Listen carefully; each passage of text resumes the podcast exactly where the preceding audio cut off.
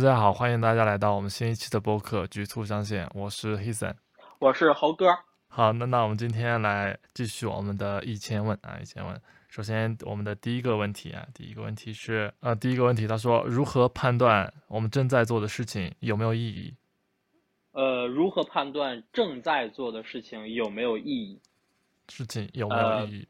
对，我觉得这个问题还挺好的，就是我我还很喜欢这个问题。就比如说。呃，你看，我们录播客已经坚持到这第几期了？第六，对对吧？第六期，其实虽然中间有一些这个曲折哈，就比如说我有时候周六晚上吃饭啥，但是其实还算是算是一个坚持到了现在的事情，还是挺难的，也不叫很难吧，就感觉对啊，因为你从这件事情里面得到了什么？其实呃，就首先这个播客肯定没有就没有火嘛，就跟我们预期是一样的，对吧？但是可能每一期也有也有一些这个听众再去听这件事情，本着我们也在聊天儿。那其实我们可能去思考的一个问题是说，对，那我们为什么会愿意去坚持录这个播客呢？对吧？你看这个东西它是有意义的吗？我们其实从某种意义上认为它是有意义的，其实也没有上升到它对于什么听众有什么意义。其实本质上就对我们在交流的过程中，其实是对于我俩是有一个交流的一个机会，对吧？而且如果有人愿意去听，那那这件事情可能就变得更加的，就是所谓的有意义嘛。那其实。怎么样去判断一件事情有意义吗？我觉得首先哈，就是呃，如果你正在做这件事情，我们就一般情况下是假定它是有意义的，要不然你会陷入到一种非常不自洽或者纠结的一种地步，就是我既要去做这件事情，我可能又同时得去思考它到底有没有意义。我觉得这种就是不自洽或者这种矛盾，就会让你所做的这件事情变得非常的就是很奇怪。对吧？我觉得，我觉得这是第一点。然后第二点，其实，呃，因为每个人去判断这个所谓的意义的方式不一样。比如我今天还跟朋友在聊，就是我其实对于很多事情去判断的标准在于说，它能不能让我开心。对，这是我判断有意义的方，就是有没有意义嘛？比如说，就是我不会认为这个播客能有很多人来听，怎么样？我觉得那个东西，它到最后变成是 我开心，我会去做这件事情，它对我来说是有意义的啊。所以，呃，之前还有那个这个领导说我有时候做事情稍微的有点自私啊，但是我觉得这个所谓的自私，其实就是我去希望这个事儿是让我快乐的，所以这个是我认为的意义。啊，所以如果一件事情让我不快乐，那我就呃要去交流，要去沟通，或者要去去改变这个情况。那有一些呢，比如说我们这个之前有一些清华的朋友，他们在毕业之后会去非常主动的去选择，比如去基层，对吧？然后去这个这个为人民服务。比如说我们可能会去讨论这件事情，就是你发现他们是真的。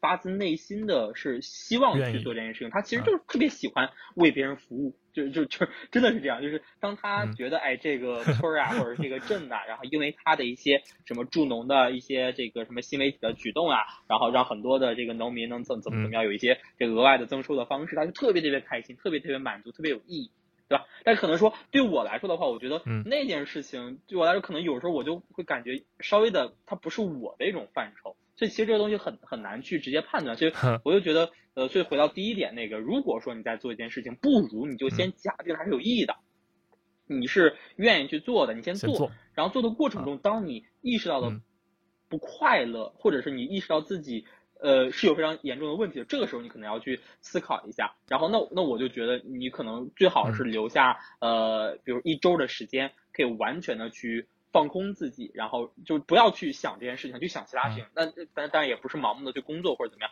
你可以通过读书啊、运动呀、旅游啊什么之类的，然后去好好的就给自己的内心放个假。因为到最后我们一定是有一个很。就是本我的一就非常非常这个深处的一个 声音会告诉你这个东西它值不值。我再我再举一个例子啊，你比如说我当年在本科毕业的时候，那个是一六年嘛，一六年其实我当时是拿到了一些这个所谓的外企啊或者一些公司的 offer，然后呃就是就是大三的时候嘛，大三，然后另外的话我还其实是有有有直接保研的机会，对吧？但是。当然，包括还还还还还有人让我去直读直博什么的，然后我就会想，有这么多的一些选择，这些东西对我来说，呃，总感觉是有问题的，就是总感觉我我这个时候这些选择都是我想要的嘛。其实我就在想，我也不叫正在做的事情，就是我马上面临的这个选择，它是对我来说开心吗？我那个时候去做一件事情，就是在晚上有时候睡不着觉嘛，就辗转反侧。其实我就呃不断的去想这件事情，包括我其实 这也是给自己放了一些。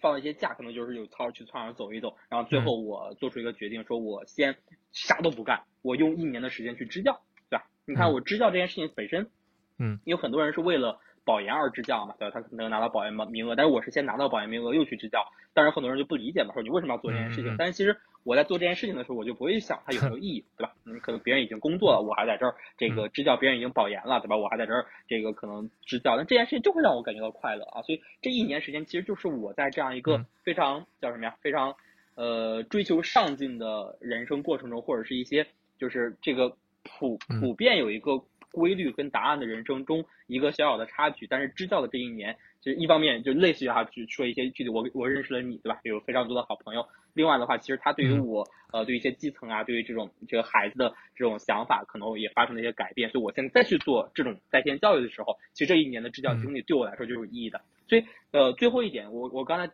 拿我自己举例子，其实我想表达的就是我们正在做的事情，很多时候是一些点。对吧？但我们很多时候，我们是通过点去思考这个点的意义是什么。但是你可能没有意识到的话，一旦当我们把这些点每一个点都做得非常的深入，然后都做得非常的用心，至少或者在这个点的时刻里面感受到快乐的自己去做快乐的事情。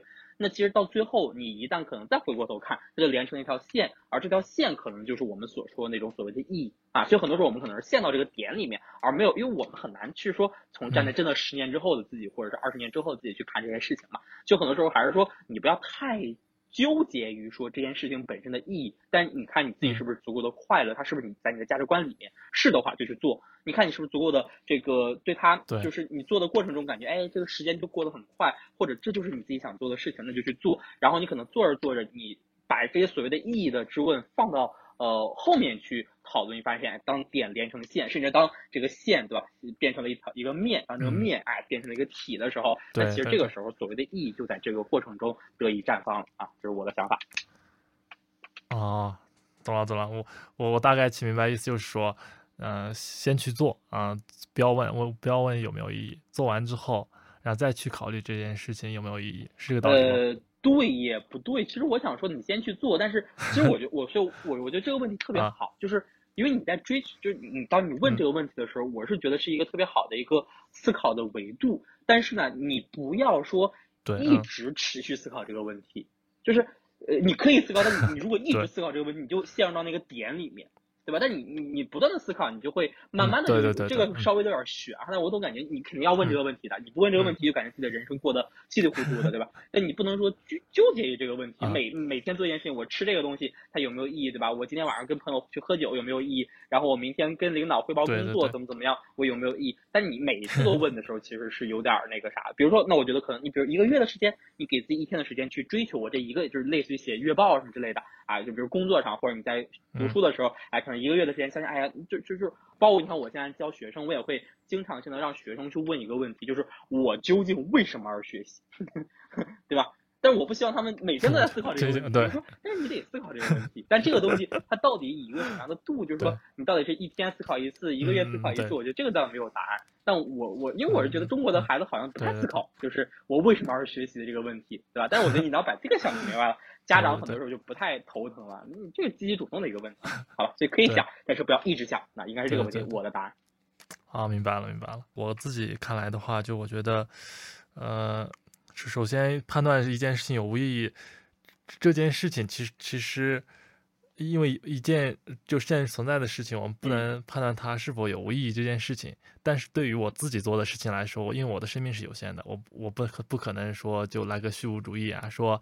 啊，一切都不能评判是否有无意义，它都是客观存在，我们都应该接受，这个就不对了。所以说，我们呃，如果呃，我所以说，我们对于有些事情确实要看到它是否是有意义的。我自己呃想的时候，就其实和你差不多吧，就我觉得是，就大大大概都一样。就就我我我我现在判断一件事情有无意义，就做到两两点。第一件事情，我要判断我做的那件事情。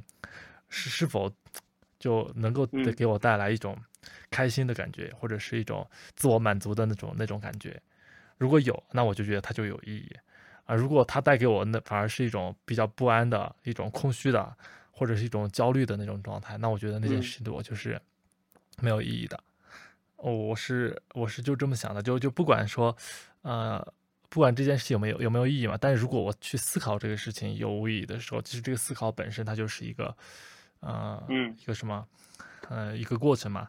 啊，他你你通过这件事情的思考，就就会你会发现，哎，那我可能就就真的在想，我眼前的这个东西，嗯，到底对还是错，或者是有没有意义？其实也是一个自我反思的过程。那通过这种反思呢，那就有有可能会给啊自己给一个改变的机会。那这样子的话，只是，就就是如果你非要说一件事情有无意义，那我现在我现在想做的就是先做，做完了之后再说。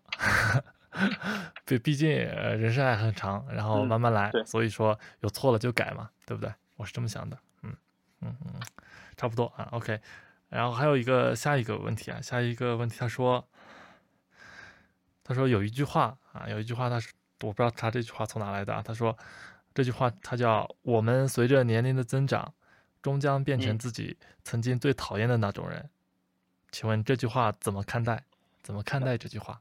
我觉得首先，其实这个问题也挺好，但是我我肯定也听过这句话嘛。对，怎么去看待这句话？我觉得 这个问题挺好，因为呃，我有时候也会说，是吧？但是可能更多时候开玩笑的就说，哎，变成自己最讨厌的那种人。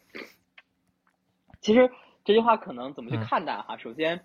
呃，直观的感受就是它会存在一种无力感，无力感，嗯，是吧？就是就是会有这种无力感，就是类似于你看那时候写论文是吧？这个是写写作文什么啊？社会终将磨平我们曾经的棱角，是不是？啊，我们终将成为自己最讨厌的人，大概是这种感受嘛？因为。其实本上就是我们在可能小的时候，比如说这真的是呃小学，因为我现在跟小学生接触比较多一些，因为我呃这周的话有跟几个孩子去聊天嘛，我就问他，哎，你想成为什么样的人，对吧？其实这个问题也挺挺挺无聊的，但是我总感觉这种问题，就如果我是我小时候的，当有人问我这种问题，我会觉得这个人很 很奇怪，就是 要不为什么要问这种很很蠢的问题？因为现在小孩子就是接触的信息比我们那时候更多，所以他们。呃，其实相对来说，可能哈，就对一些问题的理解，他更就更全面嘛，对吧？更更更多的维度，但是另外一个反面的话，就是更更 肤浅一些，啊，对吧？就比如说，他们大部分时间，大可能大部分的一些这个所谓的信息是从抖音呀、快手呀，或者是啊其他的一些这种这种更就是碎片化的一些媒体渠道获得的啊，那他们可能就是了解东西肯定很多，但其实相对来说比较肤浅，所以我就问他们一个这个问题，我说你想成为什么样的人？我发现其实呃，对于这个问题。我得到几个答，比如有孩子说，呃，五年级的孩子嘛，说我想成为一个好人，对吧？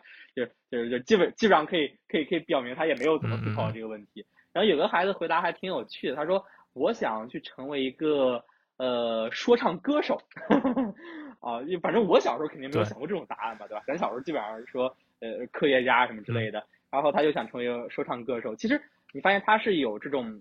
就是或者我们那时候也是一样的啊，不管是七零后、八零后、九零后，现在零零后、一零后，其实他小的时候都是对未来有很多美好的憧憬的，对，是吧？就是我们总是觉得未来会更好。你比如我们觉得上大学之后，对吧？老师经常说啊，你现在初高中老师，你也有时候跟孩子们说，哎，上大学之后会怎么怎么样，这个会变得很开心，对吧？然后考上好的大学，你就这辈子都不用愁了。但你发现，哎呀，上了大学之后，哦，原来。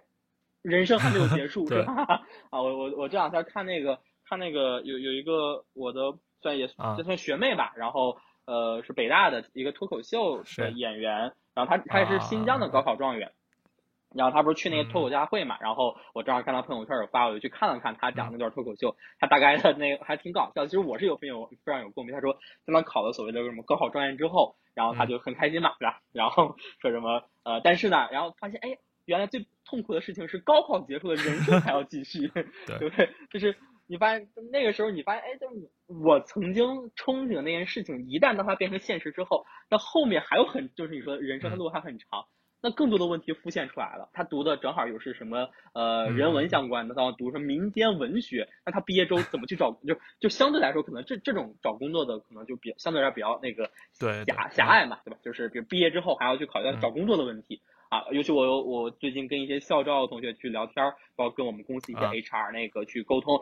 今年的校招的形势又特别特别的糟糕啊！大大公司就是一些互联网大厂疯狂裁员，而且给到的这种 high con 就是这种招招聘的名额还相对来说比较少一些。然后现在我看网络上有很多很多去讨论这些这个，比如说一些经济啊，或者是这这这种问题。所以你发现其实就是问题会不断的呃出现。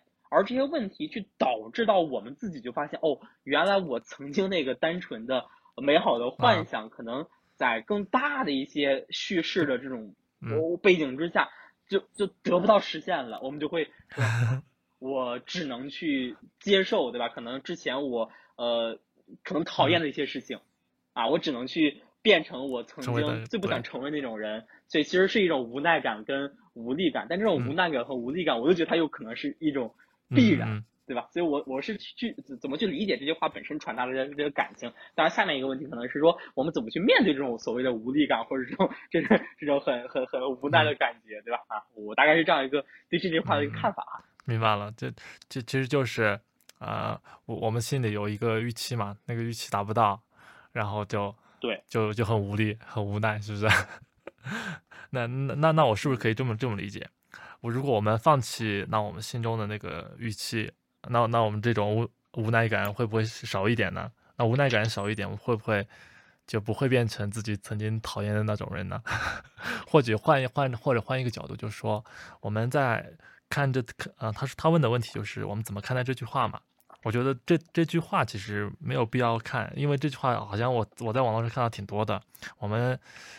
嗯，对，就就说说烂了已经，所以我觉得不，我们我们就应该去用自己的心去感受这个过程，而不是说别人说你就说人云亦云啊，不做自己的，不做思考。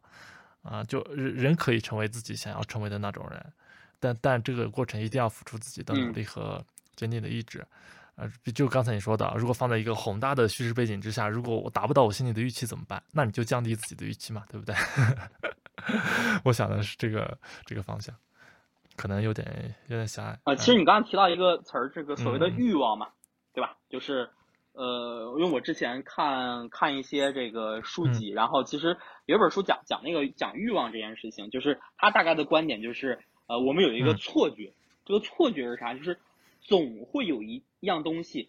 会让我一直满足，永远快乐，就是就或者说就类似于什么叫欲望？欲望就是我们自己自己跟自己有类类似有个约定啊，就是我们有一个内心的跟自己的一个约定，就是说这个内容什么？就如果说哎我得不到我想要的东西，我就不会快乐，对吧？所以这个这个大概就是一个欲欲望，就是如果我得不到自己想要的东西，我就不会快乐。但是很多时候确实哈，就是外界的这种环境的变化。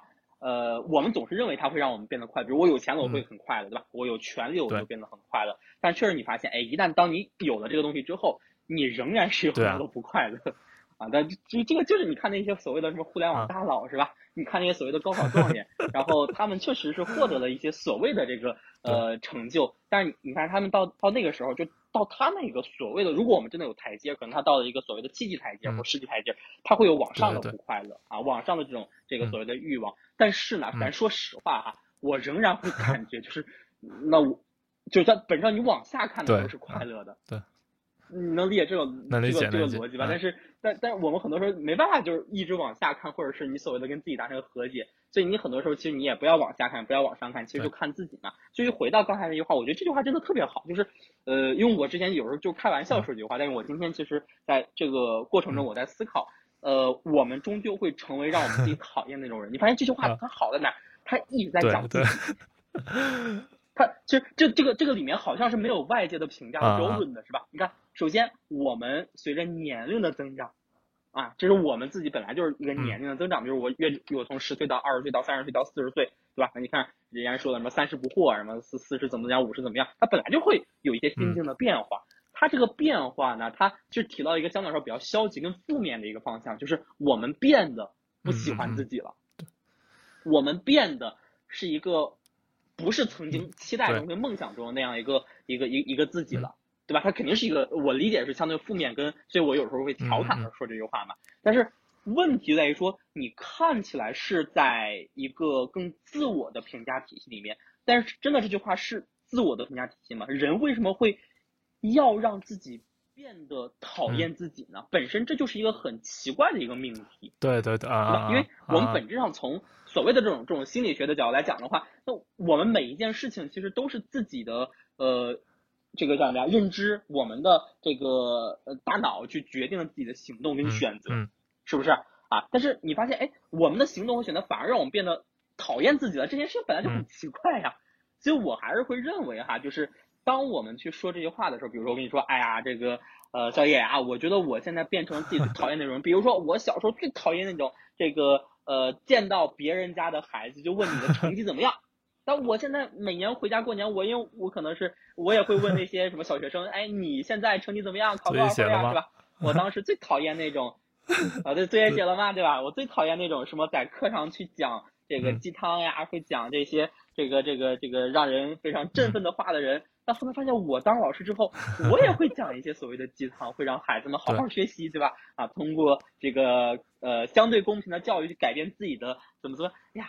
我那时候肯定不会说这种话。其实有没有想过，反而我们成为了自己最想成为那个人啊？对，对吧？或者说，他本身就是就是你不讨厌，只不过你还是活在了当年那个更纯粹、更简，就活到更之前那种环境下。但在那个环境下，跟你这个环境下本来就不一样的。你在所谓的这个时候，比如我现在是一个老师的身份，我就应该去传递鸡汤。说实话。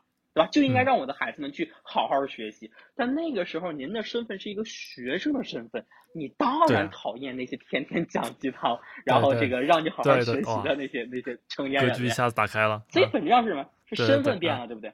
对对。是不是身份变了？是随着年龄的推移，你的认知发生了改变。所以我一直认为，我们可以回头看，我们可以往前看。但更关键的，其实是看你现在，呃，我总是感觉现在的我们自己就应该是一个最好的状态，对吧？就是，所以你比如说，我我之前跟一个北大老师去聊那个叫什么正念的东西，正念了解过吗？啊啊，是是佛啊啊，正念嘛，对东西，在一些地方还挺蛮火的。所谓的正念，其实是在干嘛？就是让你去放掉一些。杂念，对吧？啊，就正念嘛，就是让你去看到你手里面的这个葡萄干，它的纹路，它的颜色，然后它的什么什么什么之类的。但它的也不叫本质吧？你看，一旦提到本质，其实就是又又又写了大招的是吧？我们就就给它一个定义，这个本质是什么？然后我们是讨厌的人还是喜欢的人？但其实他有时候看到就是葡萄干本身。对对对不对？它就是它的颜色怎么样？哎，它的纹路是直的、弯的，它的颜色是黄的、红的、绿的什么之类的。哎，你可能会想，哎呀，这个葡萄干从何而来？它从葡萄树上还是怎么样？哎，通过一些这个晒干的过程，你可以去想到这些事情。但是你想到都是一些就是会发生的一些就是这些事情。但我们不去评判这个葡萄干。是否好吃？不去评判它是所谓的什么这个它的本质是啥？它是分子呀，什么什么之类原子呀，就不不再往下去想一层了啊！我记得我当时特别感动的一个采访是，呃，当时俞敏洪去采访一个大家，然后呃，俞敏洪就就就看到这个叫什么来着？这个树叶对吧？啊，泛黄了，然后俞敏洪就。你看，这树叶啊，从绿到黄，是不是类似于哈？我不具体的内容不太记得了，反正就类似于说，你看这树叶像不像我们的这个这个社会，像不像我们的公司，像不像我们的人生？然后人家那个老师就说，停下来，不要去思考这些东西。你看到这个树叶它是什么颜色，它就是什么颜色，这是大自然的馈赠。对对对。哦，当时我一下子我是我是很少会对这种东西有触，但那那个东西让我感觉到哦。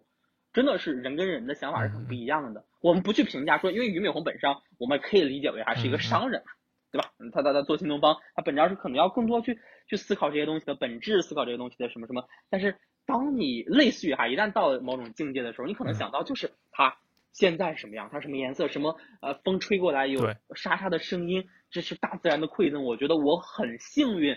我珍惜现在所看到的一切，我不去想它背后怎么去折射，我不去想它的过去、它的过往，那我们就活在当下。你看，这就是鸡汤了嘛？对吧？但到最后，其实你再就最后总结一下，就是我我的观点就是，当你回过头来去听这句话，呃，随着时间的流逝，随着年龄的增长，我们终究会成为自己讨厌的人。然后我可能就下面一个问题是什么呢？那又怎样呢？对，那又怎样？是吧？就是然后呢？怎么样呢？我我成为了我所谓的我讨厌我的喜欢我崇拜的我我的梦想有没有实现？我曾经希望能够成为科学家，但我没有成为科学家，怎么样呢？我曾经这个特别讨厌别人给我讲鸡汤，我现在天天给别人讲鸡汤，那又怎么样呢？我喜欢的其实应该是现在的自己，我看到的应该是这片叶子它的本身的颜色，我不再去活到。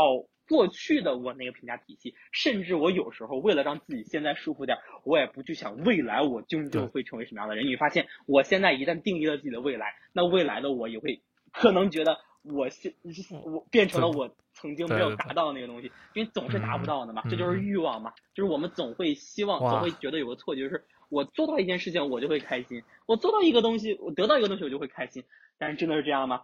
啊，这个我我最后举一个例子，就是我我那个时候刚那个那个刚工作的时候，总感觉自己身体可能就不太好嘛，然后就啊我哎有个跑步机就好了，就是天天想。但是可能又会有很多很多问题嘛，这个跑步机啊太占地儿了，什么搬家特别麻烦，我还不如去健身房呢。后来我就买了跑步机，我我就开心了三天。但是我那个跑步机就放在那儿了。所以你发现，呃，可能你得到了它，它就如果说你没有办法跟它达成一个共识的话，或者跟自己达成一个共识，它可能就在那儿，它还不是你的，对吧？那到底什么是你呢，或者到底什么是你呢？什么是你喜欢，什么是你讨厌的？这个东西真的没有什么答案啊。就是我们，所以我最后得到一个结论，就是说还是要跟当下的自己。去做某种程度上的和解，这个其实可能会更重要一些，所以不要过多的去考虑我成为了一个什么样的人，讨厌的也好，喜欢的也好，当下的就应该是你最好的状态。OK，我懂了。想法啊，比较正能量哈。你你你你你这个这这段话，我我真的有点，就就有点像我之前看过的一本一本书，那个书叫是是一个是一个谁？是我看我看那是那本书啊，是是是一个。藏传佛教里面的一个仁波切写的，他的那本书叫《四万八八千问》，嗯，然后它里面就讲了一个最重要的东西，就是人一定要有有一个有一个空性的智慧，就就是说，我们面对一个客观存在的一个事情的时候，就不要人为的给它去添加概念，包括自己，你赋予它概念之后，不管那概念是好的坏的，是是什么样子的。那你一定会被他曲解，你一定看不到他本来的那个面目。就像那个树叶，俞敏洪说，就就那个我我没我没看过，所以我不懂哈。就但但听你那个描述，树叶变绿了，呃，变变黄了，然后人生怎么样了？那就他已经就把自己的概念附加到那个那个什么那个树叶上了。其实树叶只是一种，就像那个老师说的，是一种大自然呈现，是一种馈赠。它它没有好坏，也没有分辨。嗯，所以说我们对对待我们。不喜欢那个自己，或者是对待我们自己的时候，我觉得我们就就应该做到一件事情，就是就做出真正的自己，不要去做一个概念的附加，讲究一个空性，就是什么都没有，然后你就什么都有，是不是？但很难啊，其实对吧？就是我们都知道这个东西是是是是是 那种状态，对吧？很难但是还挺难的，就包括。呃，我虽然刚才说了这么多我的想法，但但是我只是我我大概的去呃尝试着往这方向去对走，但是我现在肯定还是说我有很多很多，就尤其我嘛，我在这个北京待着是吧？有很多的这些所谓的标签定义，这个你的判断标准对吧？然后有很多很多的呃所谓的这种欲望，那都会有的。但是我是觉得可以有，但是你也要去跟这些东西去保持一种自洽。对的。对吧？就是不要因为我做不到这件事情我就烦恼，而也不要因为我这个呃做得到这件事情我就怎么怎么样，就就就觉得自己就是或者有一种想法，是我一旦能够到达那种状态，我就可以衣食无忧，就可以天天开心了。哎，也不是这样子的。所以你你可能就是要在这样一个呃这个推拉的这个过程中，慢慢的去哎每一天去生活，然后哎有一些快乐，短暂的快乐是吧？然后慢慢的可能到最后到了类似于五十岁六十岁。啊，真的，你经历过一些起伏啊，情绪的起伏之后，变成了一个所谓的平和的人，就是内心宁静的人。你可以在一个小小的房间里面去安静的、心平气和的，对吧？咱不是说玩手机、刷抖音啥的哈，但就是平静的去跟自己相处半个小时甚至一个小时的时间，对，对不对？那个时候，我觉得你的内心平和，你就是最好的自己。啊，就是类似于这样，但我现在肯定也达不到。我现在自己在这待三十分钟，我会睡着的，感觉。所以，所所以说，这这就只是我们的一个最终的一个目标嘛。就就他，就像他们佛教里面，我说那空性的状态，那那那那个那个状态，只有那那些成了活佛仁波切那些人才会有的一个状态。他他需要通过一生的修炼去达到那个境界。我们普通人也是一样，就说生活其实本身就是一场修行，所以说我们要努力的精进啊。然后另外一个问题啊。另外一个问题啊，她说她是一个刚成年的女孩子，想去很多地方看看，但是父母和自己都担心出行安全，怎样克服旅行中的不安全因素呢？这这是一个非常实际的问题，是吧？非常的现实啊。呃，我觉得这个问题你可以回答吧，因为你你应该是经常一个人出去玩。我回答吗？我我想先先听一听你你的说法。啊，我听完这个问题之后，我总感觉，嗯，就是他是想，嗯，刚成年，十八岁，然后想到处去看世界。我觉得首先这种想法是非常非常好的，他应该是值得被肯定的啊。但是这个东西也肯定是取决于说，呃，时间、精力、金钱等等之类的，对吧？然后父母的担心也非常的有道理 啊，因为如果说是一个这个，就就可能我不知道哈，可能这个是现实情况说，哎，比如他的不管是男孩女孩哈，他的这种所谓的自我就是自理能力啊，或者怎么怎么样，对吧？父母肯定会有点担心。我觉得这也是反而去证明父母对你的爱是怎么样子的啊。我觉得首先第一点，其实还是说大家要正确的去看待所谓的这种所谓的这种旅行嘛，对吧？就是。呃，不是说我旅行就一定会有危险嘛？我觉得这个可能还是从一个心态上去，呃，去需要更多的去交流。就比如说我旅行，我到底希就是我我我我是呃希望在这个旅行中可能说去经历什么？那我我的规划是什么样子的？我的路线是什么样子的？然后我觉得这个肯定是要去更多的跟父母去讨论的。然后第二点，其实呃，我觉得可能你就就怎么说呢？他要去消除这种旅行上的呃危险。那我就在想，这种危险到底是什么？比如可能就被被坏人就是什么欺骗或者怎么样之类的是吧？那我的想法就是，首先第一个就是，呃，也确实哈，我刚才想是跟团旅游会不会更好？现在感觉跟团旅游更更更危险是吧？那导游有一些哈，一部分导游求凶神恶煞的，必须要必须要买啥的。然后，哎，我在想，会不会有一种可能哈？如果说他的父母有时间，是不是可以跟父母一块儿出出去？这个旅行有点，比如几天的时间吧，比如周末的时候，对吧？这个这个过程中，其实从父母角度来讲，他可以去告诉孩子，哎，哪些东西是可以去就就是防范风险，因为父母肯定他的经验更丰富一些嘛。然后这个过程中呢，其实孩子也需要在这个过程去给父母去呈现，我已经是具备一些这个防范风险的一个能力了。其实本质上，我个人觉得，嗯，就肯定我认为哈啊，不管怎么样，他还是要出去走走看看的。对吧？这些东西你说有没有风险？肯定有风险啊！啊，但我们说白了，你说干啥事儿没有风险呢？对吧？就就就就你你可能有时候打球你都被被崴着了，那你就打球了嘛？对对对，对吧？那那那那那我我我我我干啥都有风险，只不过旅游的风险其实我们可以把它列出来，比如第一，然后被被坏人这个跟踪是吧？第二，然后 比如说什么呃跟跟团游遇遇遇到穷神恶煞的导游，然后什么第三，然后去到什么深山老林里面手机没信号了什么之类，可以把它列出来，然后肯定是有一些解决方案的。啊，但我觉得更关键的，其实他肯定是要出去的，这个我觉得没有任何的悬念和问题。然后，只不过确实，呃，应该更多的去思考的一个问题在于说，我怎么样去跟。父母去证明我是有这样的能力，让他们去减少担心。比如说，我去约定，我只要旅游的时候，我在晚上几点到几点，我肯定会跟你沟通打电话。然后，包括我到了一个地方之后，我肯定会呃立刻给你发定位，然后或者是找到这个地方，就是比如说，哎，最安全的这种酒店，对吧？你不要去，就是你如果你刚刚开始旅游，你千万不能说我我去一个 露营啊，去什么可可西里无人区，那肯定会担心的呀，是吧？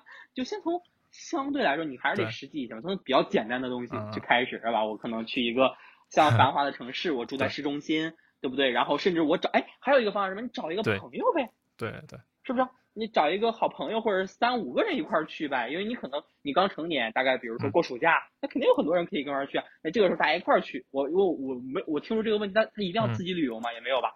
哦，啊，他如果没有自己旅游，那我我觉得解决问题最简单方法就是跟朋友一块儿出去玩嘛。是不是？我觉得这个就 OK 了。当然，其实我刚才说的有点乱哈，但是因为我是没有这种经历的啊，就是就是我要不然就是跟朋友一块出去玩，或者我自己出去玩的时候，我我第一我不会选择跟 团，因为我觉得会跟团就会非常的受限制，而且确实呃，但是我除了除了去朝鲜是必须 跟团嘛，就跟团了。你看我大二的时候我自己去朝鲜，哎，那我还有点这种经历的哈。我大二我就也是刚成年嘛，大二的时候我自己去朝鲜待了这个一周的时间。那我那时候就是去选择一个相对靠谱的旅行团，因为去朝鲜不能自这个这个自由行嘛，然后选择一个相对比较靠谱的一个旅行团，提前跟父母说清楚，这个非常非常的安全，对吧？而且这个这个有很多很多人去了，而且说实话哈，你去朝鲜有没有风险？有呀，对吧？因为那个国家本身就是一个就就某种程度上，它它它它不是特别的，就是开放嘛，对吧？但是我就很想出去玩，就想看一看，而且我觉得这个危险系数还是很小的。啊，但是你说呃，父母担心你坐飞机有没有可能出现一些这个这个坠机的事件，对吧？有这种概率，但是啊，毕竟太少了啊，所以我觉得其实还是说大家呃，就是没有必要那么那么的担心。我觉得反而如果说你过于担心这些呃所谓的这种可能是概率性极小的事件的话，还是说呃，就就就就就就，我觉得可能就是就是不太重要啊。就是我我大概比较零散的一些想法啊。啊，你基本上是差不多呃，和我的想法差不多一致，都说完了快。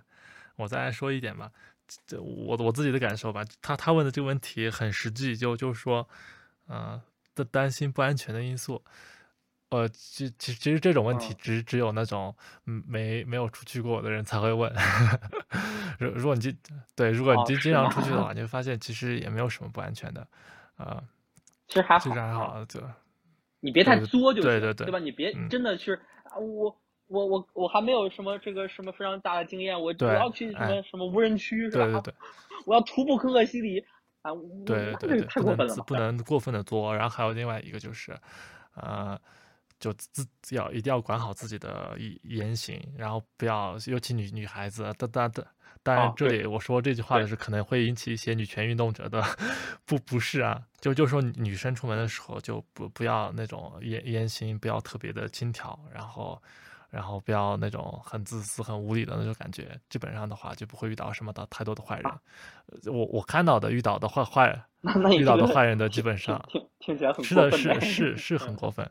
就就为什么我会说这个话？就就在印度，这这个话我是我这我这个我亲亲自经历过的。就就就在印度，呃，他们说啊，对女女性什么就么呃乱七八糟，然后过来强奸你啊，过来呃咸猪手你啊什么的，都会发生在一些女生的身上。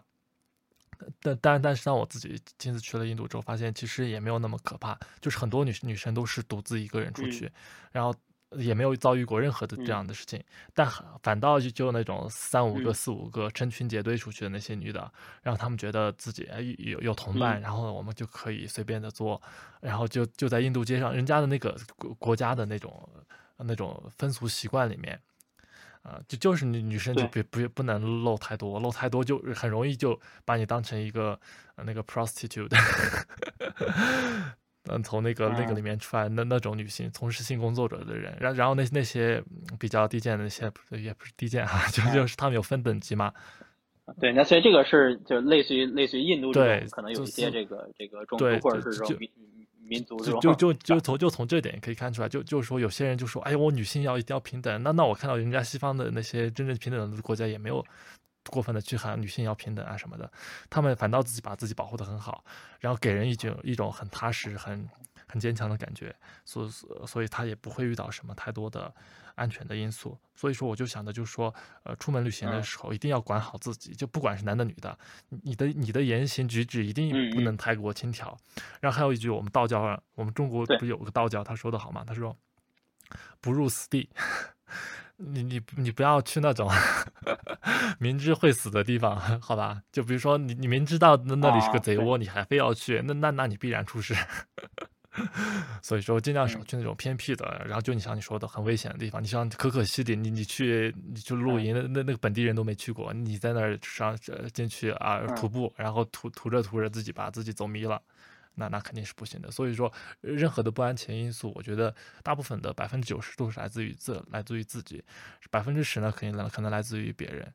啊，所以说我说这个话的时候，肯定会有人会不满意的。女权运动啊，尤其那种，这还好，就说女女生要个啊，对，因为我觉得你最后说的是对的，就百分之九十的所谓的不安全因素，其实是自己可以掌控的，对吧？就是说白，你知道自己自己几几斤几两，对啊，就是如果你本身就没有什么野外生存能力，你就要去非要去野外，那那你不就是对找事儿嘛，对吧？然后。呃，你本身可能就是所谓的这种旅行经验就不太丰富，然后你非要这个自己去一些危险的地方，那你肯定就是，所以你肯定要知道自己现在的这个这个能力水平是什么样子的。然后另外一点，其实因为我我我在 B 站上有关注几一些那个旅行的 UP 主，然后有一个叫徐云流浪中国，然后我觉得特别好，你知道他吧？他就不是自己骑个自行车，然后就经常那个就是骑行啊、川藏啊什么之类的，我觉得大家可以看一看哈，就是。非常解压。还有一个，你刚才提到一个特别好的一个案例，其实叫刘梦娜，哎，这个梦想的梦，然后那个女字旁的一个娜啊，她也是我特别喜欢的一位旅行博主。她就是一个女孩儿，然后因为她经常会穿那种吊带的这个衣服嘛，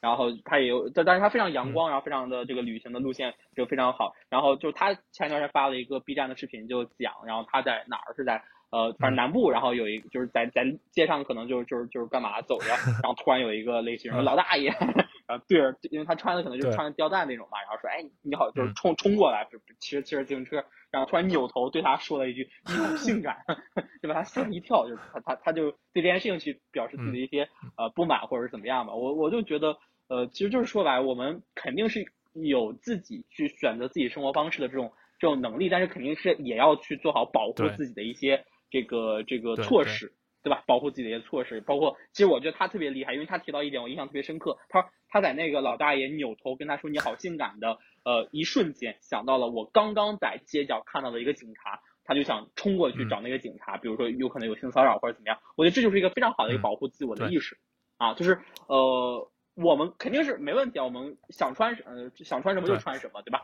然后想想去展现自己就展示自己，但是你意识到可能会在会有类似于真的是那种特别，你不管男的女的都会有呀。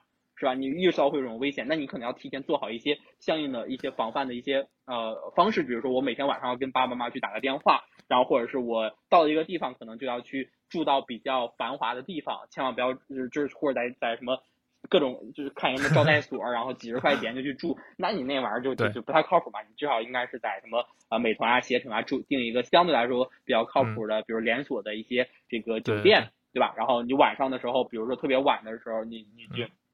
就尽量可能早一点回去什么之类的，因为晚上的时候说白了就就是发生问题的概率更大一些嘛。然后另外一点的话，就比如说就男生的话，由于我出去旅行，我一定不会跟别人争执的。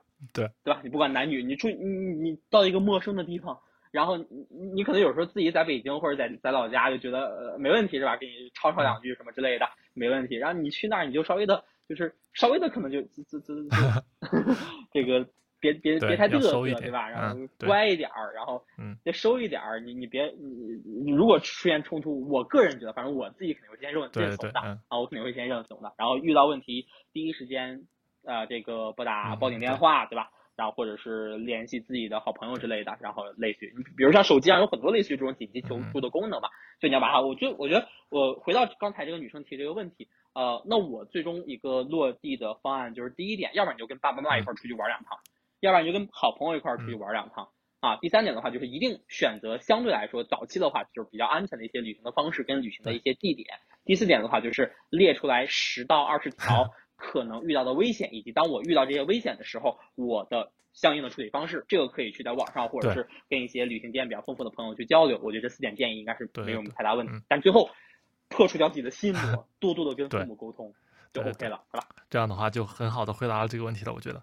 OK，下一个问题啊，下一个问题，还挺这个问题，我觉得也更实际。接下来这个问题，他说好长啊，这个问题。他说，他在事业单位工作了半年，这半年从入职到适应，除了日常上班，还需要接受那个事业单位的人情世故，有时候觉得很浪费时间，也很无趣。这却是我那些。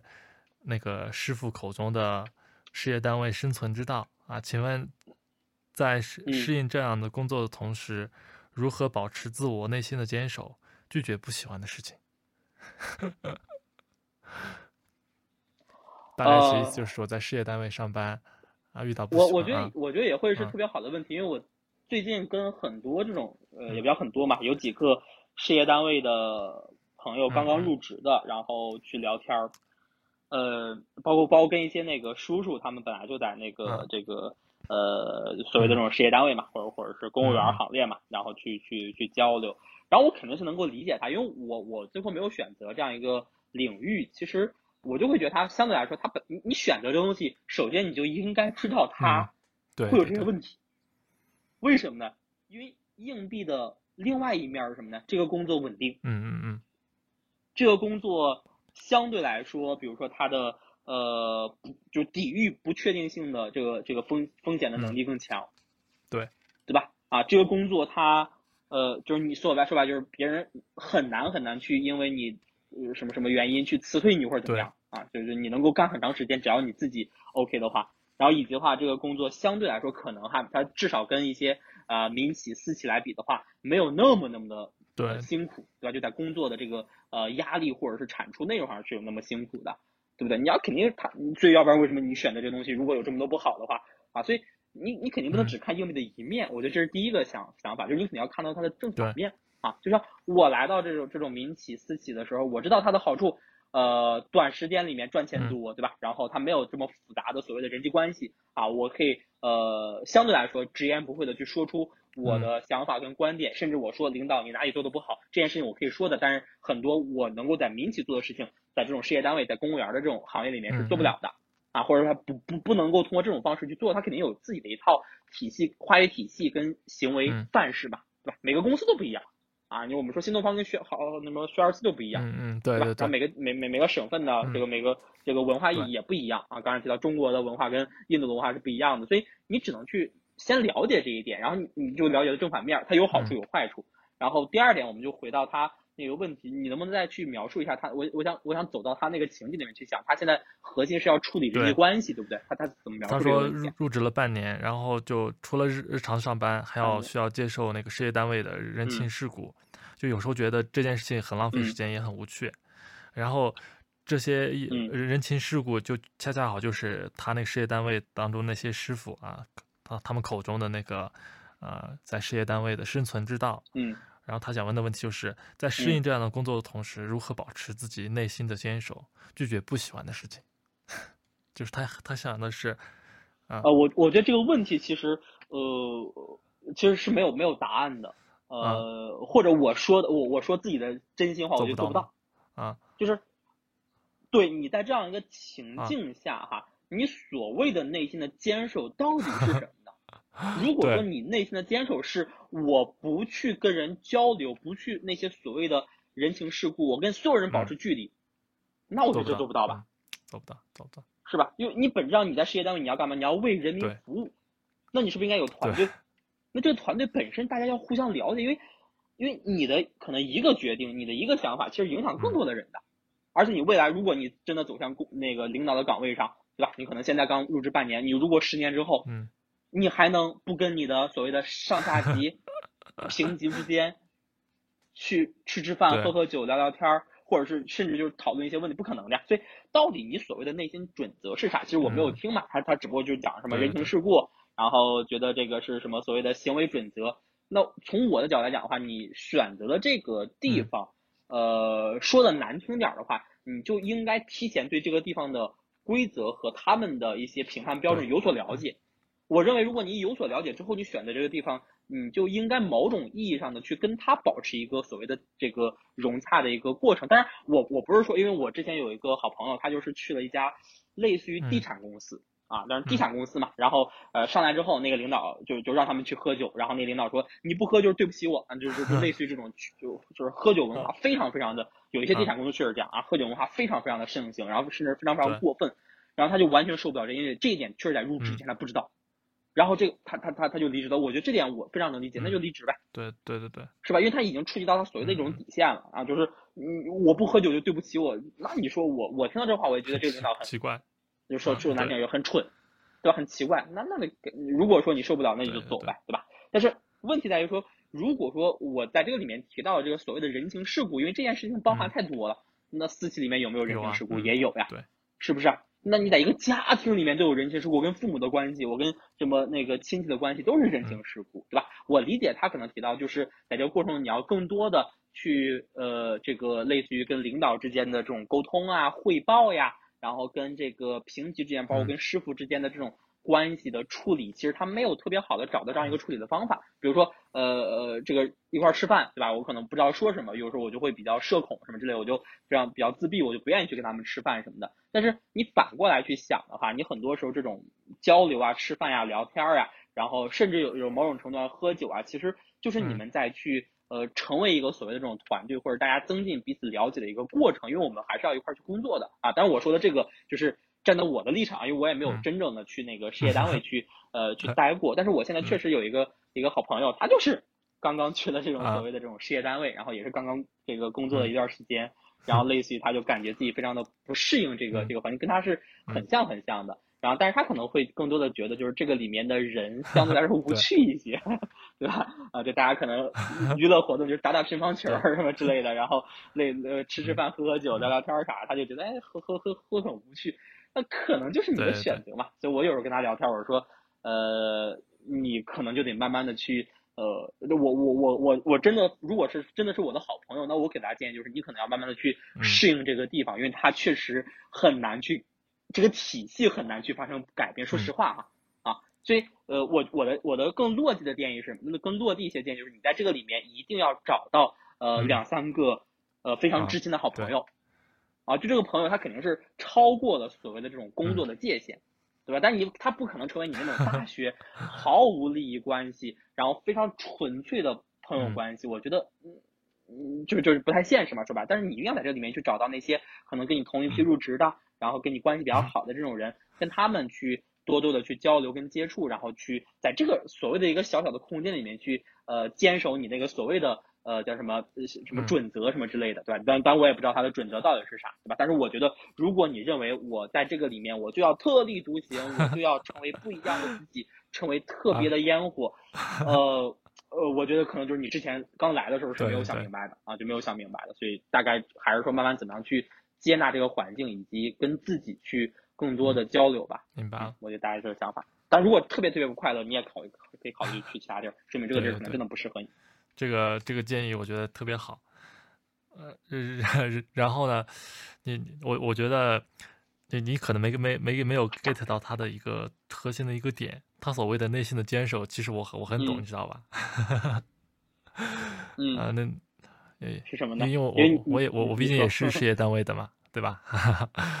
呃，然然后我我我我想说的是啊，其实这里面有一个最重要的东西，你要想明白，就是你是要。在这个单位，你要做人呢，还是要做事，对不对？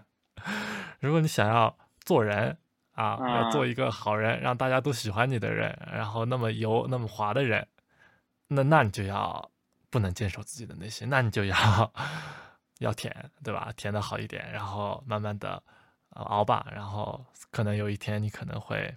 会变成大家都喜欢的那种啊什么的，的会顺风顺水一辈子。如果你是一个想喜欢做事的人的话呢，那别人的看法其实不是那么的重要，因为他毕竟也是事业单位，他也是一个讲讲规则、讲制度的地方啊。然后你你你不喜欢鸟他们，那就不要鸟，把自己的事情做好。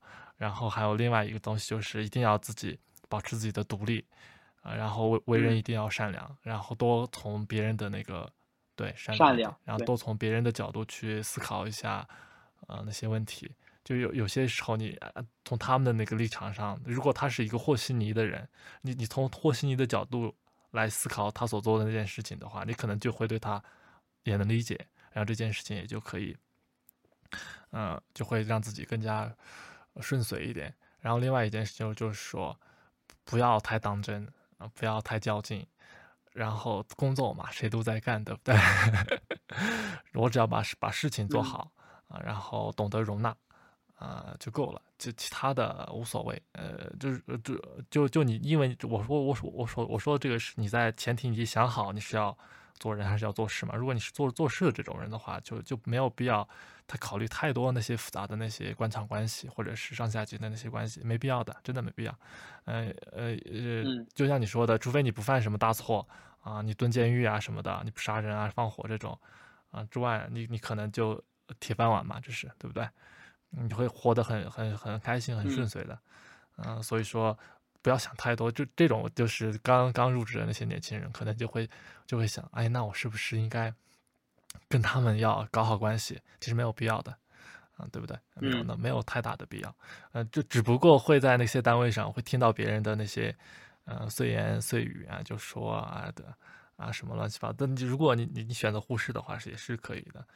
啊，但但任何情况下一定要啊对别人要善良一点。善良一点的话，对这这件事情如果持续啊，你如果在这个的位置上你待十几年，那那那我那些人肯定都会也也会对你非常善良的。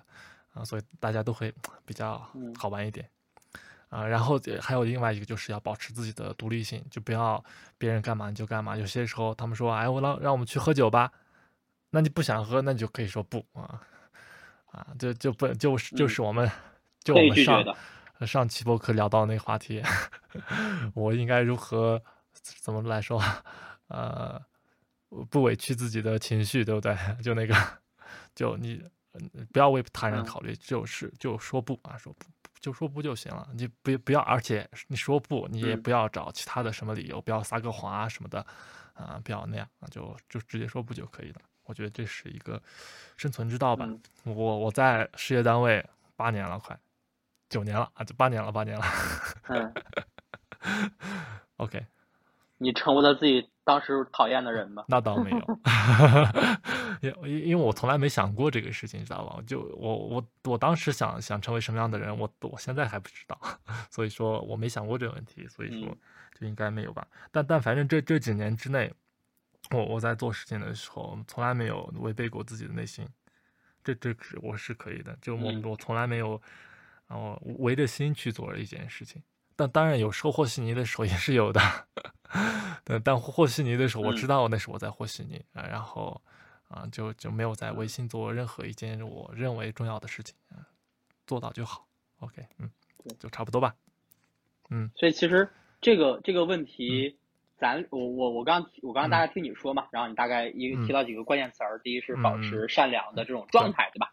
第二有点像这种什么但行好事，对。吧？就是你每天就就就就做自己认为正确的事情，然后另外你可能要想清楚到底是做人还是做事儿，然后类似于这样，然后反正呃听下来可能我们俩确实在这个问题上稍微有一点点可能就是就是不太一样的这种想法啊，因为我我是觉得。呃，这个东西确实我俩这种处境是不一样的，因为我俩选择就是很明显，是吧？然后我是觉得，我我从我的角度去看的话，你无非就是三种可能性。第一个，你是去改变现状，对，离职，对吧？然后去呃改变这件，但是很难。我觉得刚入职半年，咋改变呢？对吧？你肯定改变不了这个现状。第二个，你是接受现状；第三个是逃避现状，对吧？就是呃，你试图改变现状这件事情是会让你感到痛苦的。